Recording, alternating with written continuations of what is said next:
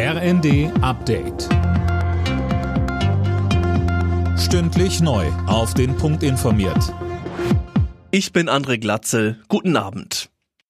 Schlechte Nachrichten für alle, die mit dem Zug fahren. Bei der Bahn stehen im neuen Jahr wieder Streiks an. Die Mitglieder der Lokführergewerkschaft haben für längere Arbeitskämpfe gestimmt.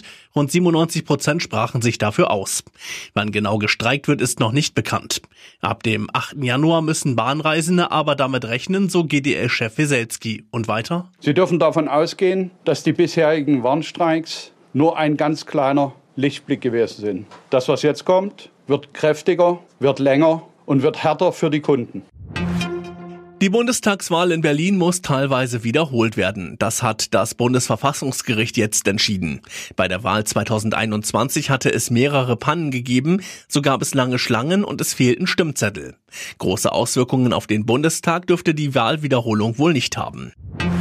Ein weiterer Autobauer übernimmt zunächst die gestrichene staatliche E-Auto-Prämie. Auch Volkswagen hat sich jetzt dafür entschieden. Das Angebot gilt für Privatleute, die bis zum 15. Dezember ein E-Auto bestellt haben und es bis Mitte März zulassen werden.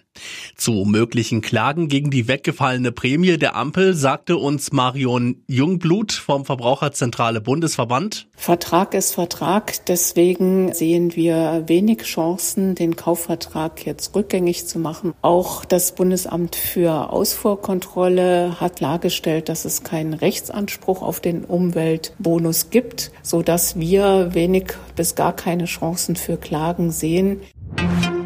In der Fußball-Bundesliga steht der letzte Spieltag vor der Winterpause an. Heute Abend ist RB Leipzig in Bremen gefordert. Der BVB empfängt Mainz und Hoffenheim spielt gegen Darmstadt.